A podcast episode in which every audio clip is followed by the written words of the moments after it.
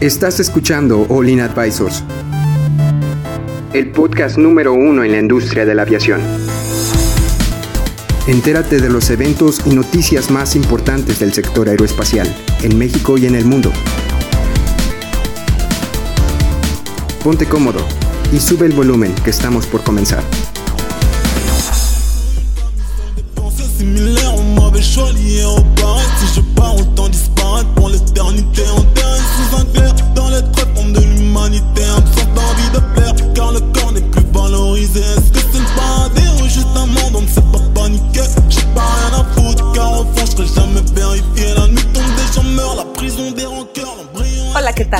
Bienvenidos a su podcast de aviación favorito. Mi nombre es Jaylee. Hoy vamos a comentar un poco sobre la noticia que el Capitán Zully, todo el mundo recordará al Capitán Zully, famosísimo por su acuatizaje en el río Hudson. Yo creo que todo el mundo lo recuerda y él hizo un comentario, más bien salió una nota sobre eh, lo que está pasando con el 737 MAX. ¿Cómo se encuentran el día de hoy? ¿Cómo te encuentras, Adrián? Excelente, muy bien, muchas gracias. Por este lado tengo a Chava, Hola, hola. Cristian Hola. y Héctor. Gracias, mucho gusto estar con A ver. Cristian, ¿qué tienes para comentarnos? Bueno, nada, eh, resulta que por ahí hubo una, hubo, hubo Nada. una, Podcast. Hubo ya una se acabó el not- podcast, adiós. hubo una nota en el New York Times hablando de, de que una de las principales causas del accidente de Lion Air y el otro, el de Egipto, Mm, eh, eran, estaban relacionadas con la falla de los pilotos para poder responder frente a una emergencia. Entonces, eh, hay varios statements dentro de esta nota dentro del New York Times que se, que se explican el, que los pilotos, eh, al tener un avión sobreautomatizado, se dejan, se dejan llevar porque el avión hace todo en automático y hace todo en automático y es un avión que todo lo hace solo. Entonces, eh, se publica la nota y sale este señor Zully, que es, como todos, como ya nos introdujo Jaylee, es el, el inventado héroe del Hudson, que aterrizó un avión despegando del aeropuerto, creo que es de Newark, que es de, de Nueva York, y aterrizó en el río Hudson al, des- después de que se le apagaron los dos motores por, porque se ingestaron de aves. Y él eh, relata mucho que, y él ha venido hablando mucho del tema del factor humano, de que no se toma en cuenta la actuación humana durante este tipo de, este Claro. tipo de emergencias.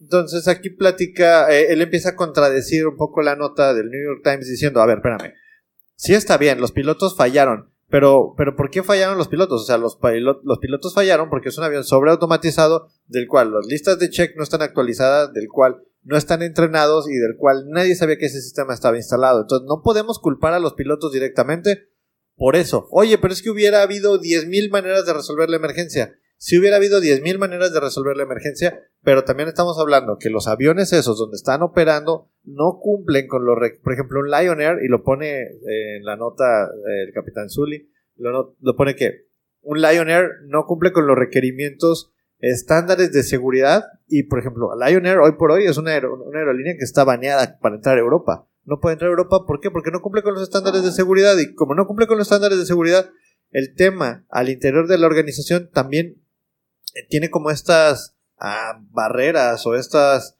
eh, vamos a llamarle norms de las cosas como se supone que se deben de hacer y, y provocan ese tipo de, Claro. y, tienen este tipo de accidentes y dicen, bueno, ahora este accidente no fue por nuestros pilotos, fue por el tema de- del MCAS. Y, ok, pero yo creo que los dos son, terminan siendo factores contribuyentes y no necesariamente, lo que trata de decir Zully es que no necesariamente se deben de cargar el 100% de las causas o el 100% a- a- al fabricante ni, ni a los pilotos. los o sea, es como, es como la, la unión de estas dos, Claro. de estas dos situaciones. Y de hecho, no sé si te acuerdes, cuando todavía estaba fresca la, la noticia de lo que pasó con, con, con lo de Lion Air y que, bueno, grandearon todos los 737s.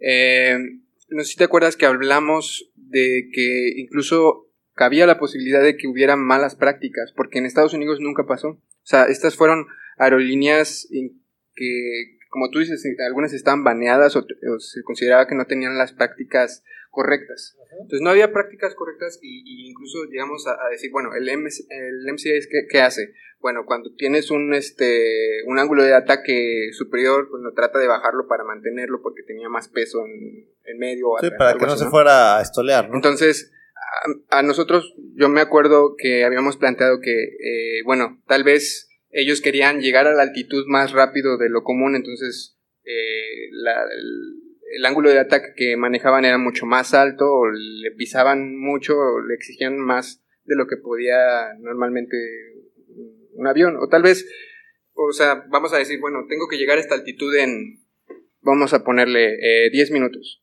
Bueno, ellos trataban de hacerlo en 8 para llegar y, y descansar, lo que sea. Tal vez sí, sí, sí había malas prácticas eh, que pudieran haber eh, afectado o que hubieran contribuido, ¿no? A que este, estos sucesos Sí, Pero pero es bueno, que- sucedieran, ¿no? Pero es que yo, yo quería comentar, o sea, haya malas prácticas o no, pero si el, si el error viene desde el diseño de la aeronave, yo creo que todo se anula hasta que se arregle primero el diseño de la aeronave, el error de diseño. Porque, bueno, por así un poco resumido, lo que se hizo en el 737 MAX, para los que no sepan, se movieron los motores, este, como son más grandes, tuvieron que mover hacia enfrente y hacia arriba, eso lo que causa es que cuando aceleran generan una diferencia de momento mayor, y para contrarrestar esto ex- existió el sistema, el MCAS. Pero bueno, este sistema, como habíamos comentado, no se había mencionado, pero para mí es un error de diseño porque no se mencionó. Bueno, o sea, se- tal vez creo, creo que están manuales, pero como la gente que volaba el 737, ma- el 737, el NIO, creo que es el, el normal, que pasaba directamente a volar el MAX. por- NG, el Ese NG, sigue perdón, volando, sí, ¿no? El NG El NG volando. sigue volando. eh, Neo es de Airbus. Sí, perdón. Ay, güey. Eh, Combinando tutti frutti. Bueno, el punto es que los pasaban directo del NG al Max porque era el mismo sistema, mismos controles. Pero la única, una de las diferencias era este MCAS, pero los pilotos no sabían. Entonces, para mí, el error de, el error de diseño se tiene que arreglar primero y luego ya me hablas tú de los errores de seguridad. O sea, de... Y eso que dices tú es exactamente lo que dice Zully. Dice, ¿Ah, sí? Wow. dice el, el entrenamiento inadecuado y la insuficiencia A ver, de experiencia de los pilotos es un problema, pero el- la familiarización con el MCAS es una, la, fa- la falta de familiarización con el MCAS es una trampa mortal.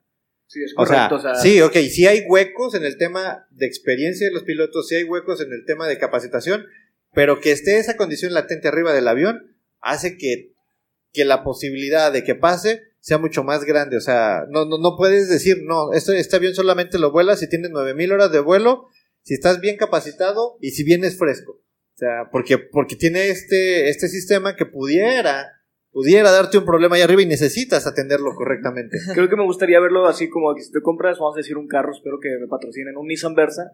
Ah, así- Aquí estamos, y- Nissan. La revista se publica la siguiente semana. un Versa y luego te y decides comprarte el Versa más nuevo del año, pero ese Versa nuevo no sabes que tiene un botón rojo, bueno, así chiquito escondido, en el que dice que de repente puede girar a la izquierda cuando ¿Qué? detecte o alguna algo, te- cuando detecte, detecte algo, entonces, pero tú no sabes.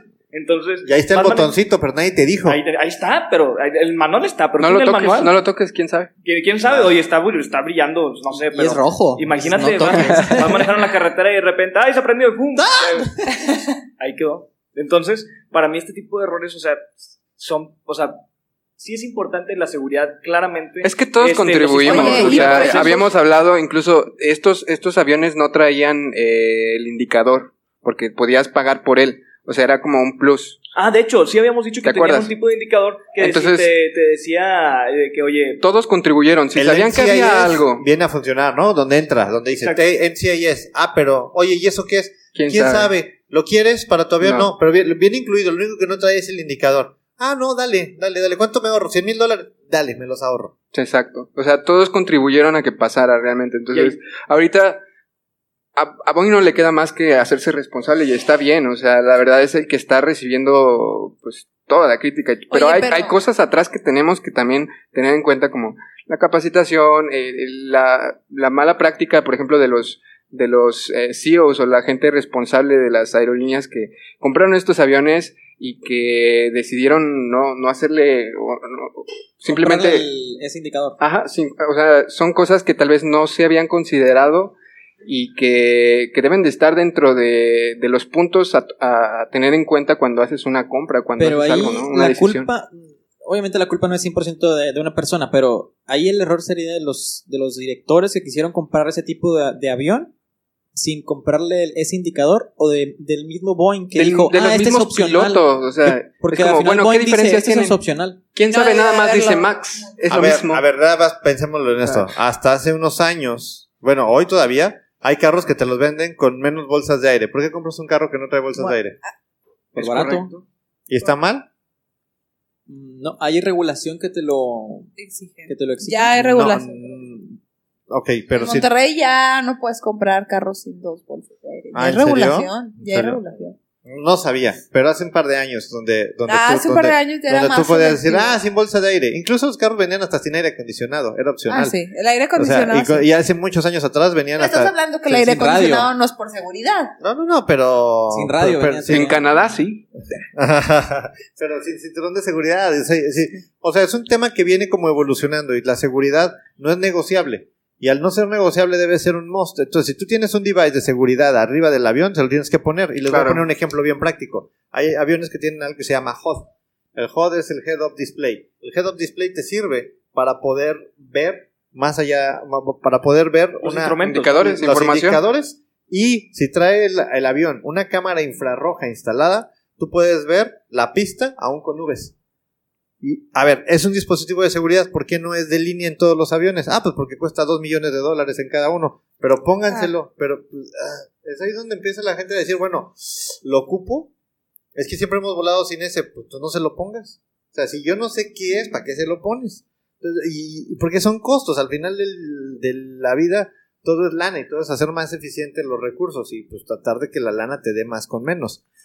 Si la seguridad no es negociable, entonces debería de ser un must para poder operar. O sea, e- e- es muy fácil, y creo yo, es muy fácil criticar cómo se tiraron los penales después de, después de una tanda de Claro. penales y decir, ah, lo voy a tirar a la izquierda, qué burro. Pues, Pero, pero ahorita, ahorita el tema es, Oye, por ejemplo, Boeing, ¿qué, está haciendo, qué sigue haciendo al respecto? ¿No sacó eh, algo? Está, está peleando Oye, ahorita con FAA. ¿Crees que vaya a salir ya para diciembre? ¿quién no ha hecho? Yo sé, yo sé, pero después de es- esta publicación de eh, New York Times, ¿salió, dijo algo? ¿Dio alguna- No, ya no hizo ninguna declaración. Boeing ¿Qué- qué ahorita lo que está diciendo es, estamos trabajando de la mano del FAA para liberar esto. Y de hecho por ahí, no me acuerdo si fue Southwest o fue United, que dijo, en enero volamos los, los aviones. Si, si nuestra FAA dice que son seguros, nosotros los volamos. O sea, no podemos tener ese avión parado más tiempo. Si la EASA dice que no son seguros, que no los vuelen en Europa, nosotros Vámonos. Claro. Oye, ¿y qué va a hacer la, eh, la gente en, Estado- en Estados Unidos? Yo no me subiría a un 737 MAX. A ver. En, esa, en ese estatus. Compras- Si la FAA com- me dice, ya, súbete. vámonos". Ese va a ser un problema Co- compras bien un grande. boleto, compras un boleto, estás en Estados Unidos, compras un boleto y ahí te dice, vas a volar un 737 MAX y el vuelo es mañana y tienes que ir, ¿no te vas? No. Te vas. Sí te va. Eso, O sea, va a haber, claro. va a haber Yo sí me mercado. voy, De que hay, hay. A final de cuentas, creo que la misma posibilidad de que se caiga un avión es la misma posibilidad de que te caiga un rayo si vas caminando en la calle. Es poca, pero existe. Bueno, me voy. Me arriesgo. Pero eh, eh, eh, realmente ese estatus de, no, pues si la FAA no me dice que sí, no. No, yo creo que hay que esperar a que todo realmente esté en marcha. Yo, yo, yo Entonces, ¿Tú crees dicho que ya antes. para enero ya quede? Yo pienso que sí en enero ese avión va a volver a volar. Es que, Cristiana, ya habíamos mencionado, están diciendo eso desde julio, julio. Pues sí, en, en julio han dicho que en enero va a volar. No, no. No, este, en fe- en Enero febrero. no se ha movido. No, no, perdón, en mayo, en mayo de eh, Boeing y FAA están diciendo, no, ya para este verano ya va a estar listo para Oye. volar. Y luego dijo, no, para octubre. ¿Cu- ¿Cuánto ha sido así la- el mayor enero. tiempo en la historia que hayan groundeado así un avión? El 787, el 787 creo que lo grandearon por como 8 meses por el tema de las baterías De las de, baterías. de litio.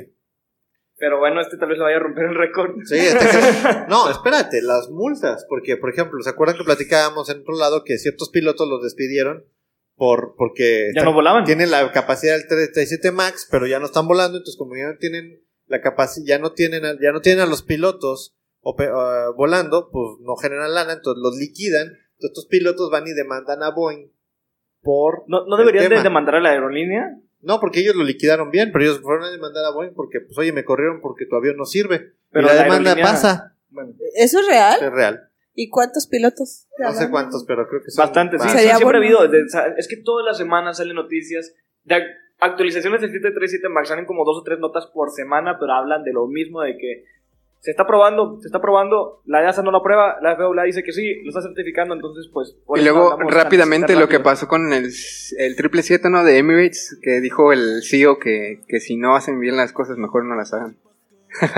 Oye, ¿Viste tal vez eh, de- en este tipo de, de épocas ya. es que el de Emirates es bien duro.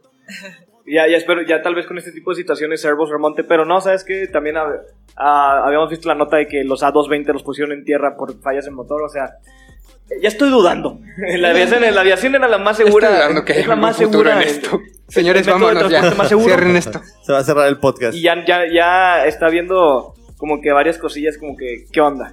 Pero pues sigue siendo el, si- el sistema de transporte más seguro y espero que lo siga siendo y vamos a trabajar nosotros, así, bueno, también Sí. para seguir haciendo esto más seguro y pues darle a la gente lo que necesita, seguridad. Y Sí, los vamos a mantener informados de cómo sigue evolucionando, evolucionando esta noticia. No tenemos, no tenemos dos centavos al respecto, o sea, solamente podemos ver ni dos pesos. Estamos viendo cómo está evolucionando la noticia y lo estamos tratando de mantener lo más informados de qué está pasando. Sí. Bueno, pues yo creo que con esto cerramos. Con esto cerramos. Muchas Eh, gracias amigos por escucharnos. Déjenos sus comentarios, sus eh, opiniones. Héctor va a sacar la revista en la próxima semana. No, ya salió. ¿Ya salió? El miércoles. Bueno, pues para todos los Martes, que quieran eh, publicarse en nuestra revista, escríbanos gmail Y ya saben, Héctor eh, los puede publicar en nuestra revista. Claro que sí. Síganos en YouTube. Eh, Olin Advisor, Advisors. Advisors. Advisor. Ah, eh, ok, Advisors. estoy, estoy un poco mormada. Olean. Advisors. Y pues yo creo que es todo, ¿no? Sí, muchas gracias, por Sí. escucharnos esta semana y pues. nos Mándenos sus dibujos de, de delfines. Un saludo, un saludo para Aviación Mundial también. Hacia Aviación Salud. Mundial. Felicidades por los 600 por los mil. 600 mil, felicidades a, a ESAM que también sigue creciendo bastante, bastante bien. Y bueno, Pues, ah, Aquí pues estaremos. en el siguiente. Bye. Bye. Hasta luego.